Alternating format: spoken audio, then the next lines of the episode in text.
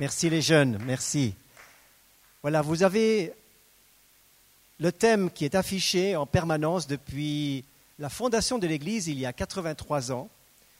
Ces quatre vérités sont affichées dans l'Église. Jésus revient.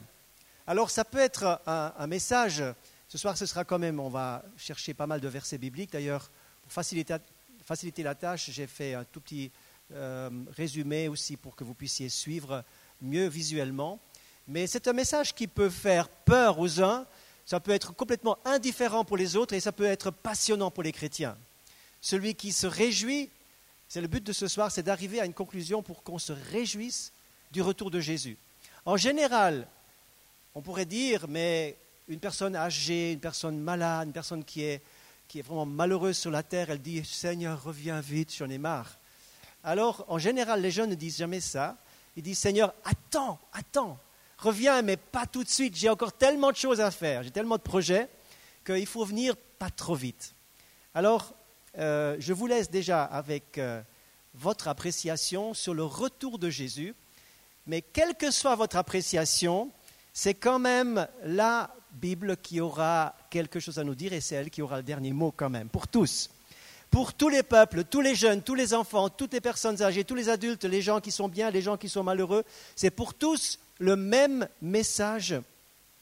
Et nous pouvons déjà répondre à cette question. Est-ce que Jésus va revenir? Nous pouvons dire oui, il va venir. Pourquoi? Parce qu'il l'a dit. Il l'a dit. Il a dit, je reviendrai parce que là où je suis, je veux que tu sois avec moi. Je reviendrai. Donc Jésus l'a dit, mais pas seulement Jésus l'a dit, mais il y a beaucoup de textes. Ceux qui lisent le Nouveau Testament euh, d'une manière suivie, et je vous encourage à le faire, vous allez, si vous faites une petite recherche, même peut-être sur votre concordance électronique, eh bien vous allez remarquer qu'il y a plus, un peu plus de 300 références sur le retour de Jésus. Plus de 300 références. Euh, voilà, donne juste, voilà le retour de Jésus, c'est avant tout un message qui, au fur et à mesure que les temps avancent, que les choses avancent, que le monde, avec ses millions et ses milliards de composantes compliquées sur l'ensemble de la Terre, s'en va dans une espèce de spirale qui va aller de plus en plus à l'étroit, de plus en plus vite, comme une toupie qui, tourne, qui va aller vers un but final. Et pour le chrétien, le message du retour de Jésus, c'est un message d'espérance. Cela nous donne de voir et de savoir au moins un certain nombre de choses, de réalités qui sont pour nous indispensables pour posséder l'espérance. L'espérance, c'est la foi dans les choses à venir. C'est la foi dans les choses à venir. Nous savons, l'espérance, c'est des choses que nous possédons au fond de nous.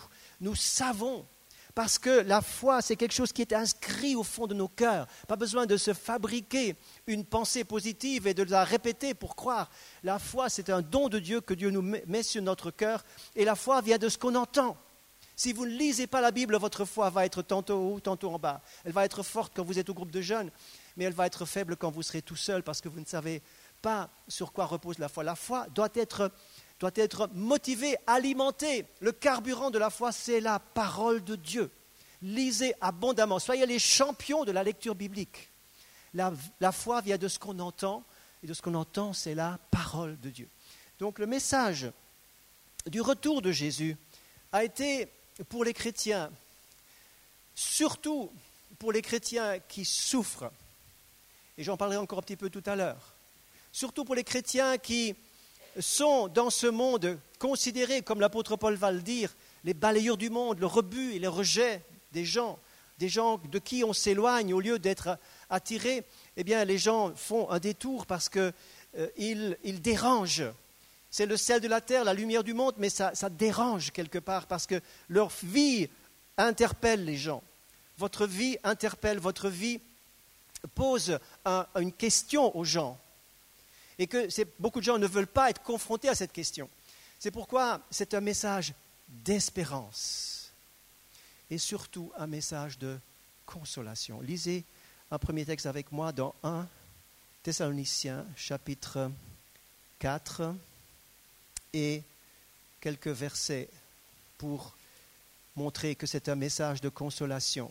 1 Thessaloniciens chapitre 4 verset 16.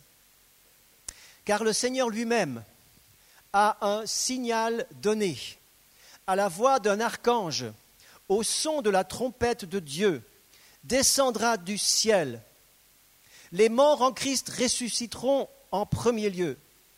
Ensuite, nous les vivants, qui sont restés, nous serons enlevés ensemble avec eux dans les nuées, à la rencontre du Seigneur dans les airs, et ainsi nous serons toujours avec le Seigneur. Et le verset 18 nous dit, Consolez-vous les uns les autres par ces paroles. Le message de, de l'enlèvement de l'Église et du retour de Jésus, le message de notre réunion avec lui, c'est une consolation. Et il est dit aussi que nous ne devons pas, comme les gens qui n'ont pas d'espérance, euh, pleurer sur ceux qui sont morts, car la résurrection des corps, la résurrection des morts et les retrouvailles dans le ciel, la réunion de toutes choses dans le ciel, c'est une consolation sans pareil. Vous ne pouvez pas surpasser cela par quelque autre projet. Le projet de la réunion de toutes choses, c'est vraiment le message de la plus grande consolation pour tout un chacun. Donc, le retour de Jésus qui va mettre en place tout ça, c'est un message de consolation et un message d'espérance. Diapositive suivante. Le retour de Jésus, nous l'avons dit, pourquoi doit-il revenir? Parce qu'il y a beaucoup de textes qui l'affirment. Diapositive suivante nous le dit également, pourquoi doit-il revenir? Vas-y. Il faut être au taquet avec moi. Hein? Quelques raisons pour son retour. Donc tout cela, c'est un condensé, un résumé de plusieurs études bibliques qui ont déjà été faites dans les cours et, dans les cultes, etc. Les, cinq raisons que je voudrais euh, vous laisser euh, sont les suivantes. 1 Corinthiens 15 nous parle, je ne sais pas si vous savez le thème de 1 Corinthiens 15, mais ça parle de la résurrection. 1 Corinthiens 15 nous dit ceci au verset donc 25. Il est dit, et, j'aime bien ce mot, c'est pour ça que je l'ai mis en rouge, il faut, dites avec moi, il faut, il faut qu'il règne. Il est marqué donc, il faut qu'il règne jusqu'à ce qu'il ait mis tous ses ennemis sous ses pieds. Donc, une des premières raisons du retour de Jésus, c'est que ce n'est pas possible que le mal, que le péché, que la souffrance et que le diable et que tous les démons par centaines ou par milliers, je ne sais pas, ce n'est pas possible qu'ils aient le dernier mot. Amen. Ce n'est pas possible. Il faut qu'il règne. Jésus a été humilié sur la terre, il a donné sa vie pour nous dans l'humiliation, mais quand il reviendra, il ne sera pas comme un petit enfant dans une crèche. Il sera le juge et le roi des rois. Il sera le Seigneur des seigneurs et nul ne pourra contester son règne et sa puissance et sa gloire. Il reviendra dans la gloire et il faut qu'il règne. Ce qui est extraordinaire, c'est que le plan de Dieu doit s'achever dans, dans, quelque chose qui est finalisé comme Dieu l'a prévu dès le départ. Donc il faut que Jésus Et ce soir, cette parole doit retentir dans ton cœur aussi. Avant que Jésus revienne visiblement pour tous et que le monde entier le verra et prendra acte de son règne et qu'il régnera sur la terre pendant mille ans dans la paix. Il y aura mille ans de paix à un moment donné, le millénium. Il régnera sur la terre aussi pour ceux qui ne veulent pas de lui, ils seront obligés d'accepter son règne. Mais dès maintenant, tu peux dire aussi, Seigneur, il faut que tu règnes dans mon cœur. Il faut que tu règnes dans ma vie. Il faut que, Seigneur, par ton esprit, je puisse régner sur mes affaires personnelles, sur mon caractère, sur ma chair, sur mes projets, sur mes visions, sur, tout ce que je veux entreprendre. Seigneur, il faut que tu règnes. Il faut que tu règnes. Ça, c'est déjà une parole que tu peux dire dès aujourd'hui. Il ne faut pas attendre qu'un jour le règne te soit imposé. Aujourd'hui, choisis le règne de Dieu. Ne te laisse pas imposer le règne, parce qu'il sera imposé. Qu'on le veuille ou pas, Jésus reviendra, il régnera. Mais aujourd'hui, il veut avoir devant lui un peuple, des jeunes, une église qui choisit son règne, qui accepte et qui accueille et qui dit, comme on a chanté, que ton règne vienne, Seigneur. Il faut qu'il règne. Deuxièmement, il nous est dit dans Actes, chapitre 3, verset 20, que le Père, que le Seigneur envoie celui qui vous a été destiné, Jésus-Christ. Donc c'est le retour de Jésus dont il est question, que le ciel doit recevoir jusqu'au temps de du rétablissement de toutes choses dont Dieu a parlé anciennement par la bouche des saints prophètes. Donc il y a un, rétablissement, il y a une mise en place, il y a des choses qui sont incomplètes qui vont devenir complètes. Il faut que le puzzle soit vraiment finalisé jusqu'à la dernière pièce qui tombe à sa place. C'est le rétablissement de toutes choses. Les choses qui ont été abîmées vont être restaurées. Les choses qui ont été cassées vont être réparées complètement. Les choses qui ont été abîmées par le péché et par la destruction du diable et par la destruction de l'homme, il n'y a pas que le diable, mais il y a aussi l'homme qui détruit lui-même sa création. Eh bien, il faut qu'il y ait une restauration de toutes choses. N'est-ce pas que nous avons tous envie que nous sommes tous tristes quand la nature est abîmée quand les fleuves sont pollués, quand l'air est pollué, quand euh, il y a de la pollution partout, nous sommes tous affligés par ça. Et même les non-chrétiens se mobilisent beaucoup aussi pour que ça cesse. Et Dieu dit dans l'Apocalypse que ceux qui détruisent la terre seront jugés. Je détruirai ceux qui détruisent la terre. Et on a tous en nous ce, besoin du, du, rétablissement de toutes choses. On a tous en nous le besoin que, Seigneur, il faut que ça, un jour, ça soit et c'est pour ça que vous trouvez sur euh, les réseaux sociaux toujours des belles images avec euh, la nature, avec toutes les couleurs, avec euh, les, arcs-en-ciel, avec des animaux, etc. Des, belles choses sont souvent postées parce qu'on a soif de cette restauration de la nature et de la création. Mais le Seigneur veut rétablir toutes choses. Tout ce qui n'est pas complet sera complet. Rétablissement veut dire la plénitude de toutes choses. Donc c'est absolument important que tout devienne complet et rétabli.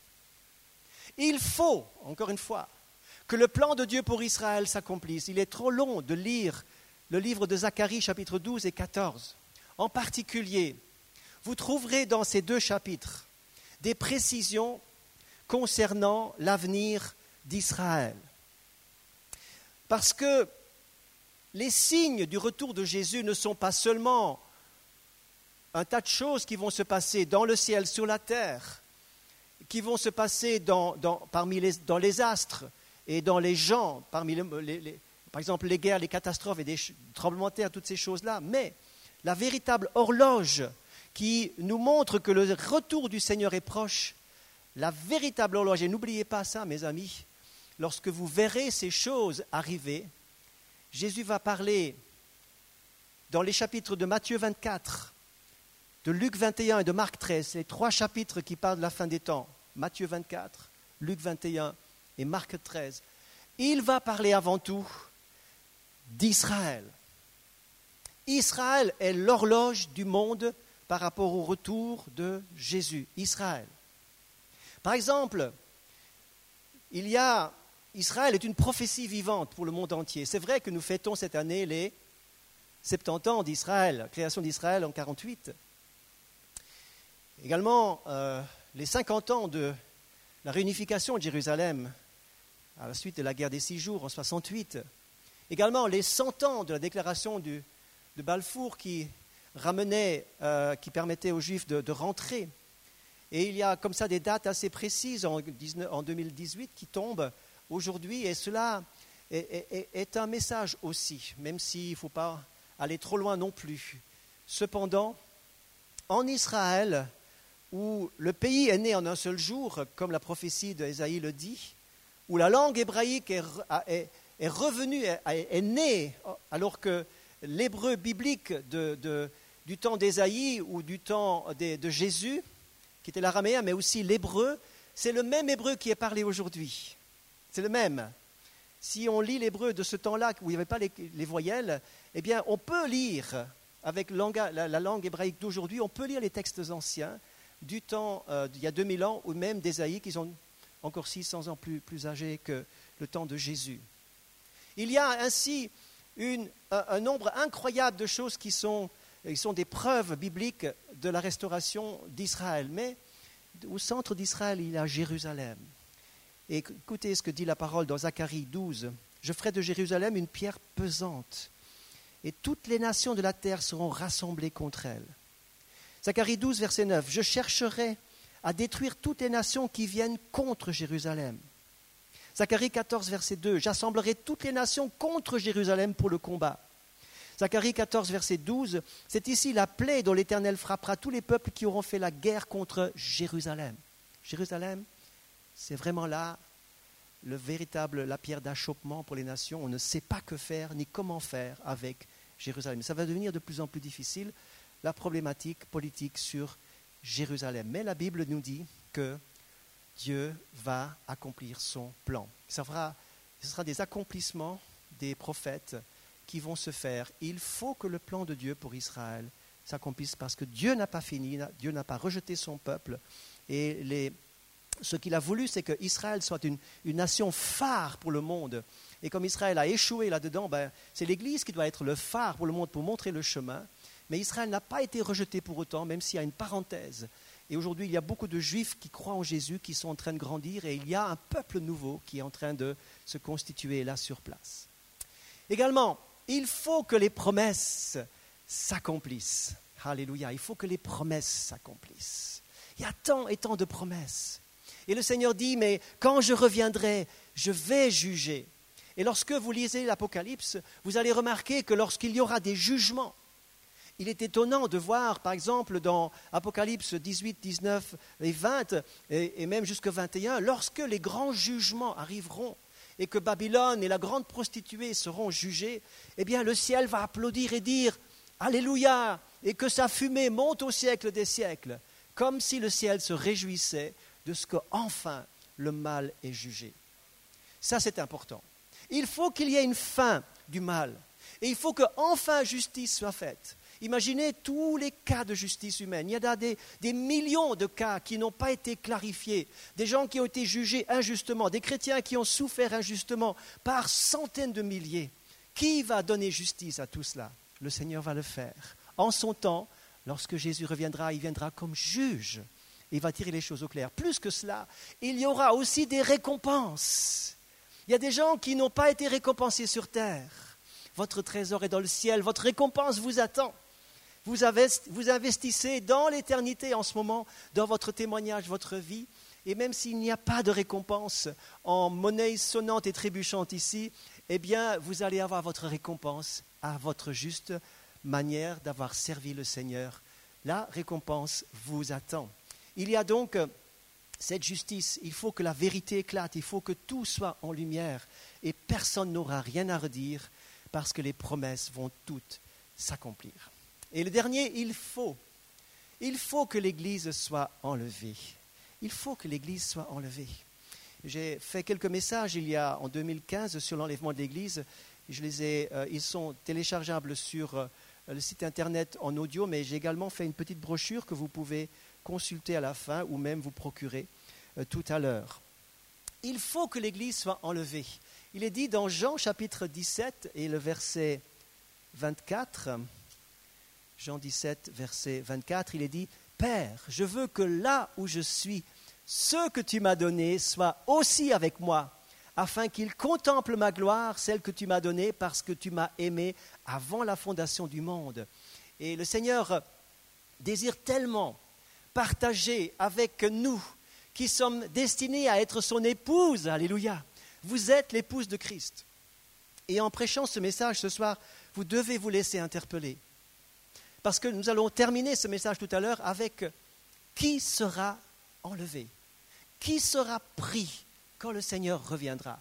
Parce que la Bible dit aussi que tout le monde ne sera pas pris. Il y a des gens qui se croient chrétiens qui ne seront pas pris, qui resteront. Mais il y aura des conditions pourrait être pris et les conditions. Nous terminerons le message tout à l'heure par ces conditions. Regardez la diapositive suivante. Comment se passera son retour? La Bible dit des choses formidables. Je pas besoin de chercher tout, si vous voulez les noter, vous avez le temps de le faire, mais je vous lis simplement. Apocalypse 1.7. Voici, il vient avec les nuées, et tout œil le verra. Luc 21, verset 27. Le Fils de l'homme, euh, on verra le Fils de l'homme venant sur une nuée, avec puissance et grande gloire. Marc chapitre 14, versets 61 et 62. Es-tu le Christ, le Fils du Dieu béni? Jésus répondit, Je le suis et vous verrez le Fils de l'homme assis à la droite de la puissance de Dieu, venant sur les nuées du ciel. Et je souligne le sur, et je souligne aussi le avec les nuées. Jude, verset 14. C'est aussi pour eux qu'Enoch, le septième depuis Adam, a prophétisé en ces termes, le Seigneur est venu avec ses saintes myriades. Et 1 Thessaloniciens 3, verset 13, afin d'affermir vos cœurs pour qu'ils soient irréprochables de la sainteté devant Dieu notre Père, lors de l'avènement de notre Seigneur Jésus avec tous ses saints. Donc, les nuées, ce ne sont pas des nuages. Les nuées, ce sont les nuées de témoins, de chrétiens sauvés.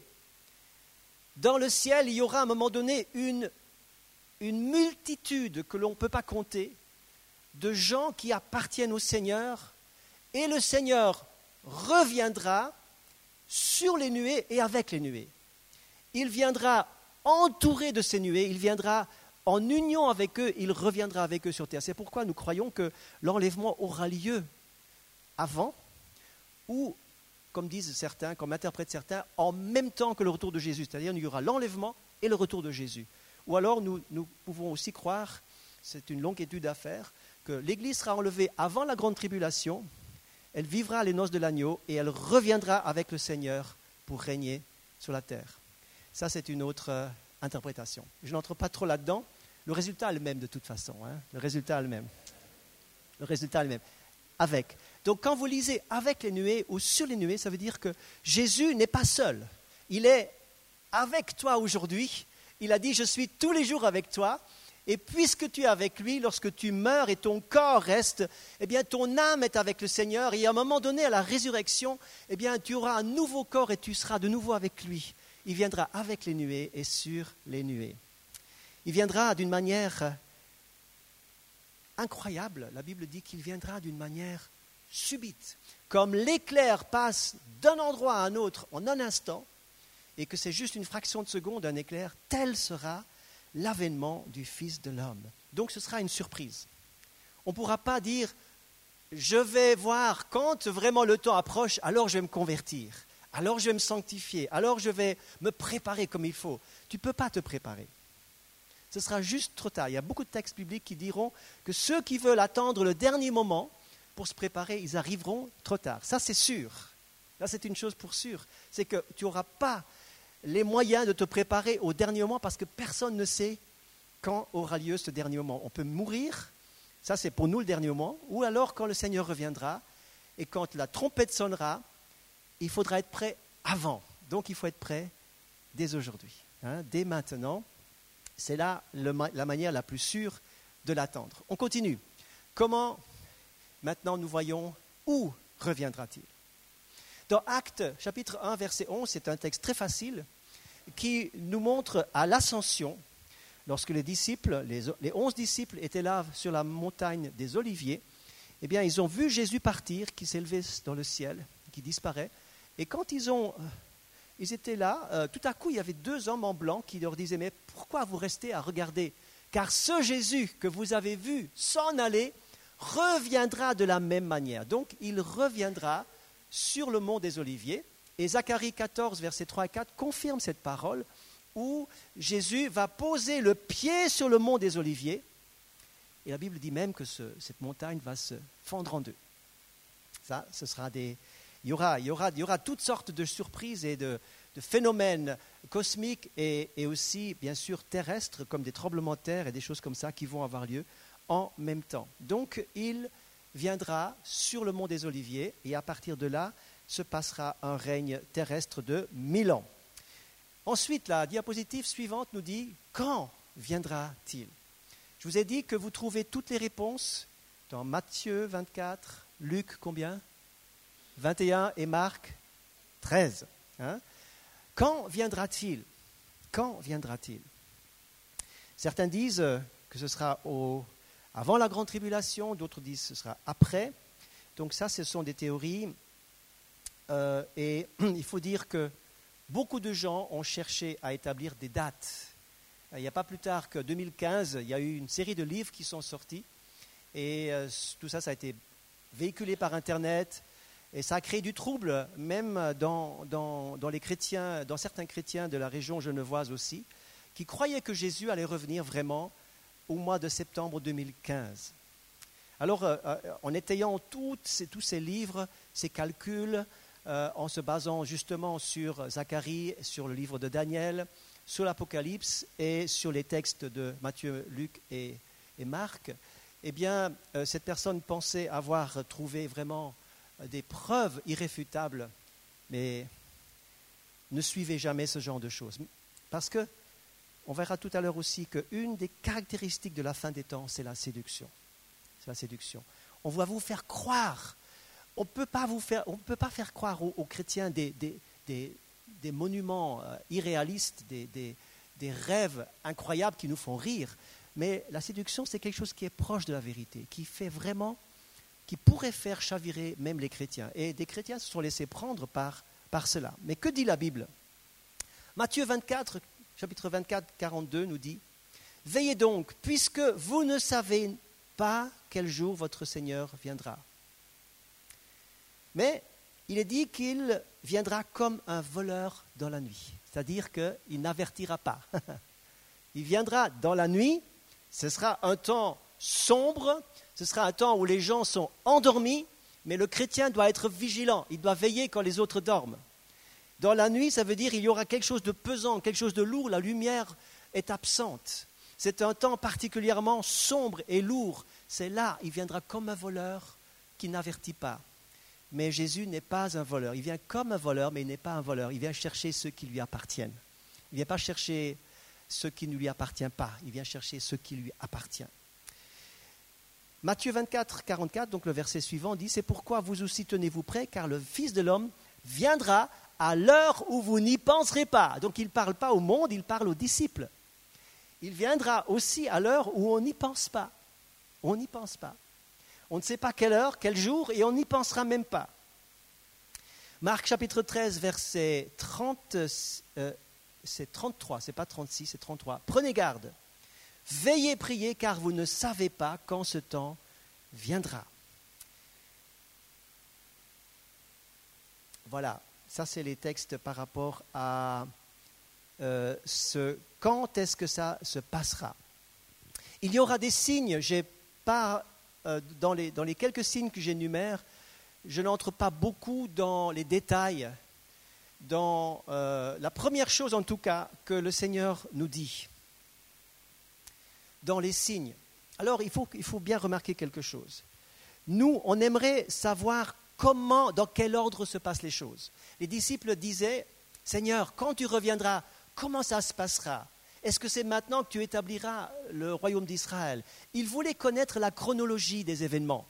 Mais Jésus ne va pas leur répondre. Il dit, je ne vous donne pas une chronologie, je vous demande de vous préparer. Vous recevrez une puissance, le Saint-Esprit survenant sur vous et vous serez mes témoins. Jésus dit, je sais bien que tu aimerais savoir quand ça va se passer, de quelle manière. Mais moi, je ne te dis pas tout, je garde ça, c'est mon secret à moi. C'est beaucoup mieux pour toi que tu ne sois pas averti sur la chronologie exacte, mais que tu sois préparé. C'est le message qu'il faut retenir ce soir. Il faut être prêt dès aujourd'hui. Il faut avancer dans ta préparation et commencer à la perfectionner, la préparation. Euh, dans Acte 1, 7, il, est, il, est, dit justement, euh, je ne l'ai pas marqué là, mais Acte 1, 7, il dit, ce n'est pas à vous de connaître les temps et les moments que le Père a, a désignés de sa propre autorité. Ce n'est pas à vous de le connaître, ce n'est pas à nous de chercher quand, même si on aimerait tellement le savoir. Hein. Donc euh, le Seigneur nous répond toujours, prépare-toi, Ce qui compte, c'est ton cœur, c'est ton caractère, c'est ton attitude, c'est comment est-ce que tu te situes dans ta relation avec Dieu. C'est ça qui est prioritaire. Et l'accent est mis donc sur l'équipement spirituel, le Saint-Esprit, plutôt que sur une chronologie. Les gens veulent savoir, Jésus veut équiper. Les gens veulent un scénario, Jésus leur donne une préparation. Lorsque vous lisez le chapitre 24 de Matthieu, donc toute la longue, le long texte, lorsque les disciples euh, vont lui demander, Seigneur, est euh, comment ça se passera hein, Comment ça se passera quand tu reviendras euh, On va juste regarder Matthieu 24. Ils, ils vont dire, Seigneur, dis-nous quand et à quel signe sera ton avènement Et la première chose qu'il va dire au verset 4 et 5, donc Matthieu 24, la toute première chose, ça veut dire que c'est vraiment le plus important. Prenez garde que personne ne vous séduise. Donc nous, chrétiens, disciples de Jésus, nous pouvons être séduits. Nous pouvons nous tromper. Nous pouvons être trompés par des charlatans et par des gens qui seront des faux docteurs, des faux prophètes et qui seront très rusés. Il y a beaucoup de textes qui nous montrent que le diable viendra et euh, fera paraître par des signes, des, prodiges, des choses pour même faire dévier les chrétiens de, de, la bonne voie. Hein. Donc la, la séduction, il disait prenez garde que personne ne vous séduise. Il y aura dans les temps de la fin beaucoup de fausses religions, beaucoup de faux prophètes, des fausses religions qui mettront tôt ou tard l'homme au centre, la chair et les plaisirs et les désirs personnels seront au centre et non pas Christ, non pas la croix. Nous sommes en train d'étudier ça dans un Corinthien où la croix, Paul ramène la croix au centre de l'église de Corinthe, là où il y avait des rivalités, là où il y avait des problèmes, là où il y avait des, conflits, parce que c'était la chair qui était au centre, l'homme se mettait au centre. Et Jésus dit non, il faut que la croix soit au centre. Dans 2 Timothée 3, il nous est dit que dans les derniers temps, euh, ce texte-là, on pourrait le lire aussi, 2 Timothée 3, euh, il est dit dans ce texte, de Timothée chapitre 3. Sache que dans les derniers jours surgiront des temps difficiles. Donc ça c'est aussi un signe, les temps difficiles. Les hommes seront, le premier mot qui est dit, les hommes seront égoïstes, c'est-à-dire ils penseront qu'à eux-mêmes. Donc nous vivons des temps comme ça. Euh, d'ailleurs l'égoïsme c'est au fond de nous, hein. il ne faut pas chercher l'égoïsme dans, dans, les séductions, c'est vite, vite là, chez nous aussi. Nous sommes vite aussi en train de tourner autour de nous-mêmes. Les hommes seront égoïstes, ils seront amis de l'argent, fanfarons, orgueilleux, rebelles à leurs parents, etc., insensibles, implacables, etc. Ils aimeront le plaisir plus que Dieu. Donc, faites attention dans la séduction par rapport à tout ce qui est recherche de plaisir. Parfois, les églises peuvent devenir des, des endroits de plaisir où on cherche du fun, on cherche du spectacle, on cherche à se faire du bien uniquement on cherche vraiment une espèce de, wellness euh, spirituel. On, se, fait du bien, on, fait, euh, euh, on, va, faire, on va se faire un, sauna dans, spirituel, hein, quelque chose où ça tourne autour de nous. Ça, c'est la séduction, tout ça. Faisons attention. Ça ne veut pas dire que l'Église doit être vraiment, il faut qu'on soit triste et tout ça. C'est pas ça. Mais quand ça tourne autour de l'homme, c'est une séduction, clairement. Euh, puisque l'apôtre Paul l'a dit dans cette dernière lettre qu'il a écrite, c'est-à-dire la lettre à Timothée. Il nous a dit, bien sûr, qu'il y aura les faux prophètes, euh, toutes les fausses religions. Hein. on sait aussi qu'on pourrait parler longuement sur l'hindouisme, le bouddhisme, qui est très en vogue dans nos pays occidentaux, l'islam qui prend beaucoup de place dans le monde, énormément, euh, le spiritisme, donc simplement euh, je pense à des personnes qui disent oui mais ça c'est de la magie blanche, mais ça, fait du bien, ça ne fait pas du mal. Tout ça, ce sont des séductions spirituelles pour être aveuglés. Guérisseurs, astrologues, il y a des maintenant, pouvez trouver dans les librairies à la, euh, à la placette ou bien même à la poste, vous trouvez des catalogues de tous les guérisseurs en Suisse romande. Vous pouvez contacter. Nous sommes en contact quasiment, là maintenant, nous sommes en contact avec plusieurs personnes qui ont trempé dans ces choses et qui sont liés encore, ils ne sont pas encore libérés parce qu'ils ont été en contact, ils ont été, on leur a imposé les mains, ces guérisseurs, parce que, voyez-vous, ceux qui ont des pouvoirs, ça ne veut pas dire qu'ils n'ont pas de pouvoir, il y a des pouvoirs réels. Mais, le diable déplace des choses. Il ne guérit pas, il déplace les, problèmes. C'est-à-dire, tout à coup, le problème est réglé, mais un autre problème apparaît. Il y a quelque chose qui va mieux, mais il y a autre chose qui se fait.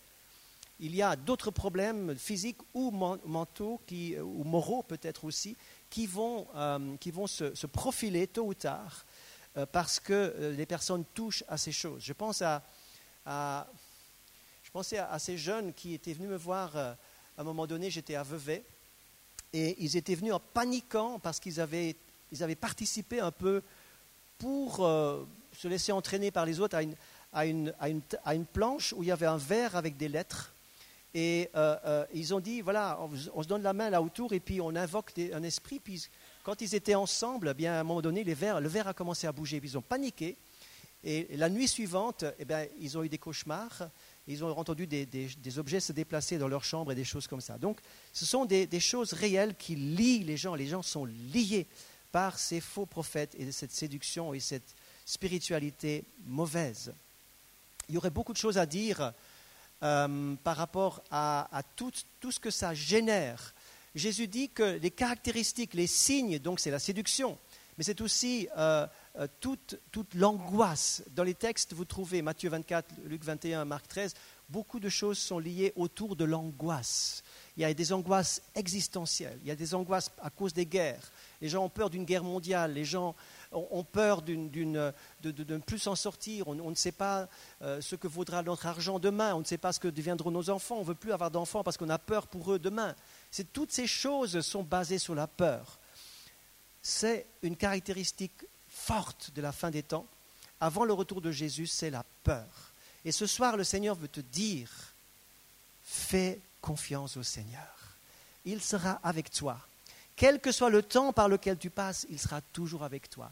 Ne te laisse pas paralyser par aucune crainte. Ne te laisse pas manipuler par la crainte. Chasse ces craintes et fais confiance au Seigneur. Vous savez, la confiance, lorsqu'elle est là, vous n'avez même pas besoin de chasser la peur. La confiance prend la place de la peur. Lorsque la, lorsque la peur est là, eh, eh bien, euh, remplissez-vous de confiance. Remplissez-vous de la parole et des promesses de Dieu, et la peur s'en ira. Il y aura également un éclatement familial. Euh, cela est également marqué dans ces textes. Par exemple, dans Marc chapitre 13 et le verset 12, euh, il y aura euh, ces textes, le, frère livrera son frère à la mort, le père son enfant, les enfants se soulèveront contre les parents et les feront mourir. Jésus dit même que certains vont faire mourir les leurs, les trahissant croyant rendre un culte à Dieu, tellement la séduction sera incroyable. Donc l'éclatement familial est vraiment aussi un signe. Pourquoi? Parce que la famille, elle est fondée par Dieu.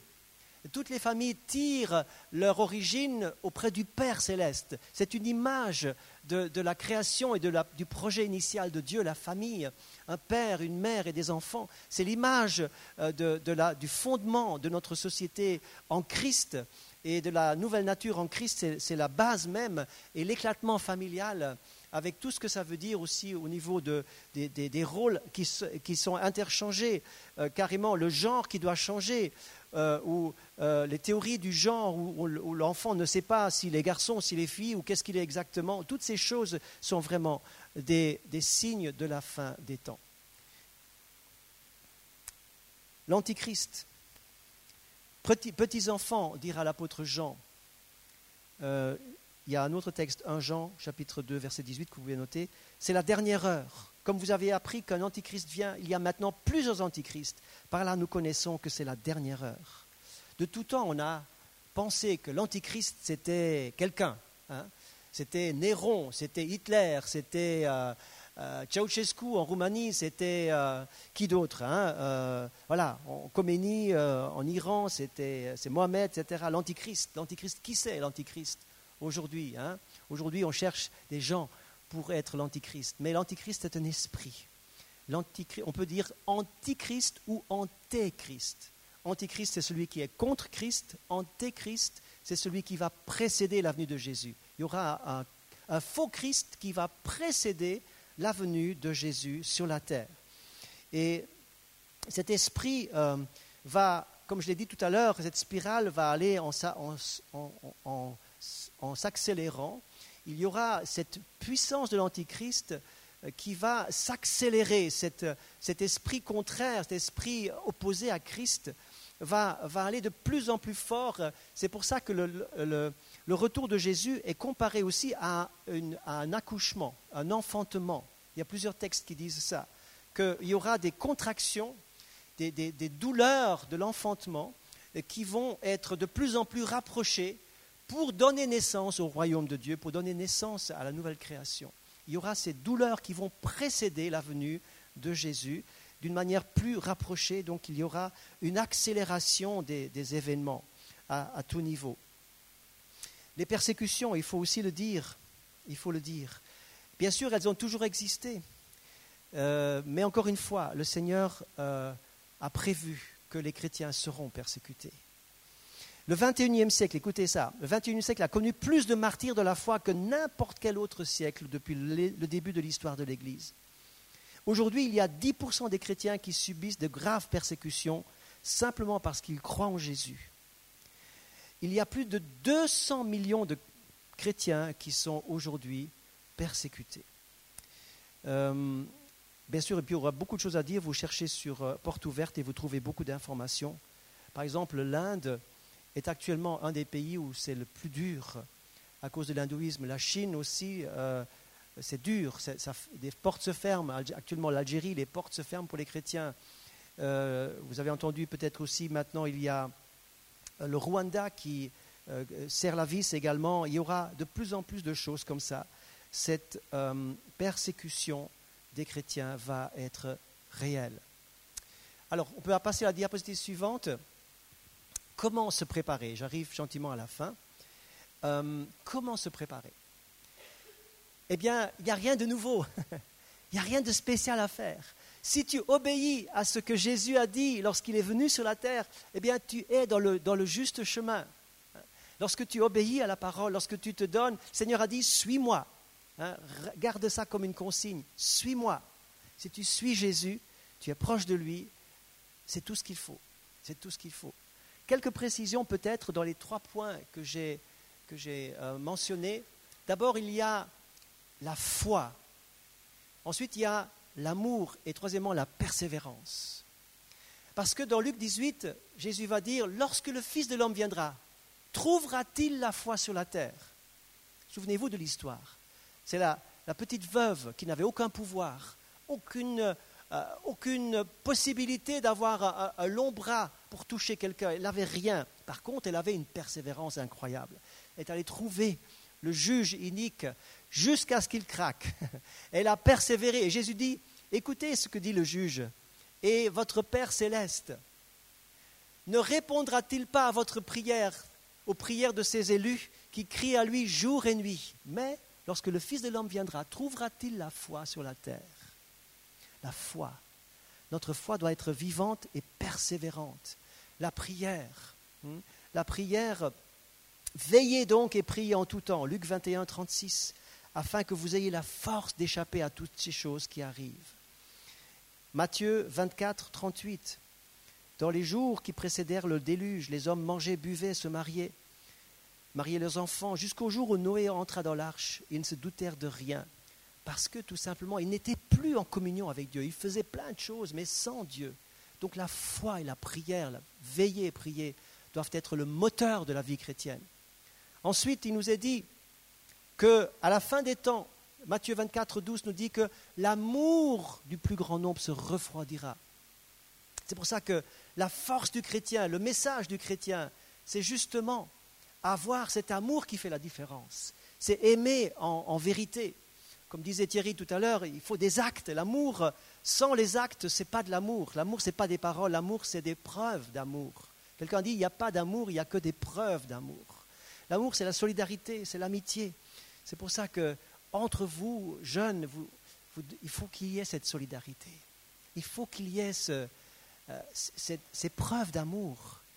Il faut que quand quelqu'un manque, euh, ça se remarque. Hein, si, un jour vous n'êtes plus là et que personne ne, se rend compte, ce n'est pas normal. Il, faut qu'il ne faut pas que vous soyez invisible, mais vous avez non seulement de l'amour à recevoir des autres, mais à donner. Donnez de l'amour. Faites la différence. Et ne vous laissez pas englober, ne vous laissez pas aspirer par ce monde où l'amour se refroidit de plus en plus. Comme dans l'air de la glace, eh bien, tout se refroidit, tout devient froid. Et que l'unité entre nous, l'amour et l'unité, puisse combattre l'égoïsme qui marque euh, la fin des temps. Ensuite, il y a la persévérance. Jésus a dit, celui qui persévère jusqu'au bout sera sauvé. Celui qui persévère jusqu'au bout sera sauvé. Par votre persévérance, vous sauverez vos âmes. Par votre persévérance, vous sauverez vos âmes.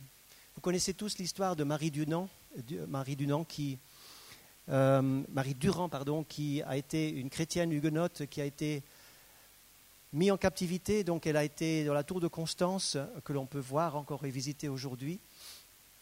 Et dans cette fameuse tour de Constance, elle a vécu plus de 30 ans, 30 ans prisonnière avec d'autres femmes dans cette tour. Et elle a gravé, on ne sait pas avec quoi, mais elle a gravé dans la pierre avec un, euh, une pointe ou, quelque chose, pendant toutes ces années, elle a gravé ce mot qui est toujours aujourd'hui visible, qui s'appelle résister. Persévérer, résister. Ne pas fléchir devant la captivité, ne pas renier sa foi, quitte à souffrir pour sa foi, ne pas renier, mais résister, tenir, et le Saint-Esprit est un esprit de force et de persévérance. Il vous donnera toujours la force de persévérer. Il vous donnera la force d'aimer. Il vous donnera la foi et l'esprit de prière. Laissez-vous toujours remplir du Saint-Esprit. Vous l'avez vu, Jésus baptise du Saint-Esprit. C'est pour ça qu'il nous donne son esprit. Donc la foi, l'amour et la persévérance sont indispensables. Et si vous êtes proche de Jésus, eh bien, si vous aimez Jésus, vous vous appliquerez ces choses. Ma dernière diapositive est la suivante. Eh bien, qui sera pris finalement lorsque le Seigneur reviendra? Je vous raconte une histoire. C'est la seule histoire que j'ai à vous raconter ce soir. C'est une histoire, euh, euh, une belle histoire. Ça se passe en 1944. La Royal Air Force en Angleterre se préparait à faire un bombardement sur l'Allemagne nazie. Et tout était préparé. Les avions partaient, les bombardiers étaient chargés et partaient faire un tour en Allemagne, lâcher leurs bombes et revenaient. Et bien sûr, c'était toujours risqué parce qu'on savait qu'il y avait une défense aérienne très solide qui tirait sur ces avions qui essayaient de trouver leur cible au mieux. Et cela s'est passé dans la nuit. Et dans la base en Angleterre, eh bien, on attendait que les avions arrivent. Et c'était au début de la soirée, enfin ils étaient partis et c'était quelque part euh, aux alentours d'entre 10h et, et minuit qu'ils devaient tous revenir à leur base. Et les avions arrivaient effectivement après leur mission, les uns après les autres, ils atterrissaient, et les gens, euh, le pilote et le commandant, ils étaient que deux ou trois dans l'avion, euh, rentraient assis dans le mess sous-officier euh, en fin de mission pour rentrer chez eux. Mais voilà qu'un avion manquait, manquait à l'appel, et on se demandait ce qu'il était devenu. Probablement, disait-il, qu'il a été abattu par euh, la, défense aérienne. Et donc, euh, personne ne se, préoccupait plus de cet avion qui n'arrivait pas, sauf deux personnes. C'était la femme du pilote et puis c'était la femme du commandant. Alors bien sûr, c'était leur mari qui était aux commandes et qui était dans l'avion et, elles attendaient que, ils espéraient de tout cœur dans, dans, l'espérance qu'il allait, qu'il allait quand même revenir. Mais l'heure passe. Il est minuit, personne. Une heure du matin, personne. Et puis les deux femmes étaient au mess sous-officier en train de se réchauffer. Puis elles sortaient dans la nuit, à une heure du matin, dans ce brouillard anglais, enrobés dans leur châle et dans leur manteau pour voir s'il y avait peut-être quelque chose qui arrivait. Rien. Donc elles rentrent de nouveau euh, dans le mess sous-officier. Et puis deux heures arrivent, toujours rien. En attendant, l'avion n'a pas été abattu. Il a été touché, mais pas abattu. Et il n'y avait plus qu'un moteur qui tournait, et puis l'avion était en basse altitude et avançait tout doucement. Et il se demandait s'ils allaient pouvoir y arriver. Et puis il y a une conversation entre le pilote et le commandant, et il dit Alors, tu crois qu'on nous attend encore en Angleterre? Il dit ben, J'en sais rien, j'espère. Et le pilote dit Mais moi, je crois que ma femme, elle, elle, m'attend, elle m'attend. Et le commandant dit Mais moi, j'espère que ma femme aussi, elle m'attend, j'y crois aussi. Et puis voilà, ils conversaient. Et puis sur euh, la base militaire, le temps passe, trois heures et demie, trois heures du matin, toujours rien. Et puis la, femme du, commandant euh, dit Moi, j'en peux plus, je suis tellement fatigué. Euh, je rentre et puis, je, et puis elle, rentre dans le mess sous-officier, elle se, elle se réchauffe et puis elle s'endort presque immédiatement. Et la, la femme du pilote, elle dit Non, je j'arrive pas, je veux pas. Et elle est sortie en bout de piste de l'aéroport et, dans la nuit toute seule, emmitouflée dans son manteau, elle, elle espère, elle regarde, elle regarde. Puis tout à coup, à 4 heures du matin, elle voit un phare et puis elle entend le bruit du moteur qui tousse et brum, brum, brum, brum, brum, brum, brum, et voilà l'avion qui se pose. Et puis euh, sortent, sortent le pilote et le commandant, et puis la femme du pilote qui, arrive et qui saute dans, les bras de son mari, qui dit Chérie, je t'attendais. Et puis le commandant, ben, il suit, il suit le, le, couple qui rentre dans le mess sous-officier, la porte s'ouvre, le, le, vent froid arrive dans le mess sous-officier, la femme du commandant se réveille d'un coup Chérie, je t'attendais. Il y a deux manières d'attendre. Laquelle est la vôtre? Est-ce que vous attendez le Seigneur vraiment? Ceux qui seront pris, c'est ceux qui l'attendent vraiment. Ceux qui l'attendent et qui, se mouillent pour leur Seigneur et qui l'attendent vraiment. Et pas ceux qui s'endorment.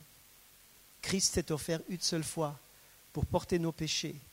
Il apparaîtra sans péché une seconde fois pour ceux qui l'attendent pour leur salut. Il nous est dit que c'est ceux qui appartiennent au Seigneur qui seront pris ce soir. Tu dois entendre cette parole de 1 Corinthiens 15 qui dit Comme tous meurent en Adam, tous revivront en Christ, chacun en son rang. Christ comme prémisse, puis ceux qui appartiennent à Christ lors de son avènement. Ceux qui l'aiment, désormais la couronne de justice m'est réservée, dira l'apôtre Paul. Le Seigneur, le juste juge, me la donnera dans ce jour-là et non seulement à moi, mais à tous ceux qui auront aimé son avènement, aimé son avènement. Ceux qui vivent dans la lumière, nous ne sommes pas des enfants de ténèbres pour être surpris comme un voleur au jour du Seigneur, mais nous sommes comme des enfants de lumière et des enfants du jour. Et puis le dernier point, eh bien, ceux qui seront pris, c'est ceux qui sont prêts. Pendant que les femmes sont parties acheter leur huile dans la parabole des vierges, L'époux est arrivé. Celles qui étaient prêtes sont entrées avec lui. Et la porte fut fermée. Celles qui n'étaient pas prêtes sont restées dehors. Je vais vous demander de vous lever, s'il vous plaît. Je voudrais terminer ce message en priant pour chacun d'entre vous, de tout mon cœur. Merci d'avoir écouté ce message, cette étude que je vous encourage à revisiter vous-même. Vous écouterez peut-être une fois le message encore, ou bien vous lirez ces messages sur le PowerPoint. Mais plus important que ça, ce soir, c'est quand tu es dans une relation de proximité, d'intimité avec ton Seigneur, c'est là que tu seras prêt. C'est là que tu seras prêt parce que le Seigneur viendra un jour comme un voleur. Les gens ne seront pas avertis, personne ne sera averti. Pourquoi? Ce serait plus facile. Non, il veut que tu sois toujours prêt et que tu l'attendes par amour et non pas parce que tu t'es juste préparé, que tu as fait ton calcul. Il veut que tu l'attendes en permanence comme ton époux qui arrive, comme celui que tu attendais vraiment. Même au milieu, au milieu de la nuit, quand plus personne n'attendait, eh bien, comme cette femme du pilote, elle l'attendait encore. Est-ce que tu l'attends encore? Même quand les autres lâchent, toi tu vas rester. Quand les autres se retirent, toi tu restes. Quand les autres cessent de persévérer, toi tu persévères. Quand les, autres n'ont plus, plus d'huile, toi tu as de, tu as de l'huile parce que tu as le Saint-Esprit et tu vis dans la proximité avec ton Seigneur. C'est là que tu seras prêt. Ne te complique pas la vie et ne sois pas inquiet. Le Seigneur va pourvoir à tous tes besoins. Père, je te prie maintenant pour tous ces jeunes. Je te prie, Seigneur, pour moi-même. Je te prie que nous soyons tous, Seigneur, alimentés par le, par le feu du Saint-Esprit. Que personne ne soit tiède, Seigneur, que personne ne soit froid, que personne ne soit en arrière, que personne ne soit dans les... oublié, Seigneur, mais que tous, Seigneur, nous soyons dans les premiers rangs quand tu viendras, Seigneur, au son de la dernière trompette. Seigneur, lorsque, lorsque, Seigneur, la trompette sonnera, nous serons pris, Seigneur, parce que nous t'attendons, nous t'aimons, Seigneur, parce que, Seigneur, nous sommes des enfants de la lumière et parce que nous sommes prêts, Seigneur Jésus. Alléluia. Seigneur, merci de, donner, Seigneur, du courage aux jeunes afin que, Seigneur, ils soient ce soir vraiment boostés, Seigneur, par la joie de savoir qu'un jour tu reviendras, Seigneur. Tu reviendras, c'est notre espérance et notre consolation, Seigneur. Nous savons même, Seigneur, qu'après la mort, eh bien, il y a cette rencontre avec toi. C'est pourquoi nous sommes déjà consolés maintenant parce que tes plans vont s'accomplir parfaitement. Nous ne voulons pas nous laisser ébranler par la marche du monde, les séductions, les guerres, les, mauvaises nouvelles, Seigneur. Nous ne voulons pas nous laisser ébranler par ces choses. Nous savons que ça doit arriver. Mais Seigneur, le meilleur est devant nous, car c'est toi, notre époux divin, notre roi des rois, notre juge divin. C'est toi qui reviendras mettre de l'ordre sur cette terre. Je te bénis pour cela dans le nom de Jésus. Est-ce qu'on peut dire merci au Seigneur et l'applaudir? Alléluia. Tu es merveilleux, Seigneur. À toi la gloire, l'honneur et la louange. Roi des rois, Seigneur des seigneurs, nous t'aimons, Seigneur. Et ton Église ce soir t'attend. Ton Église t'attend, Seigneur. Reviens bientôt. Maranatha, reviens, Seigneur Jésus. Amen, amen, amen. Amen. Gloire à Dieu. Vous pouvez reprendre place. Amen.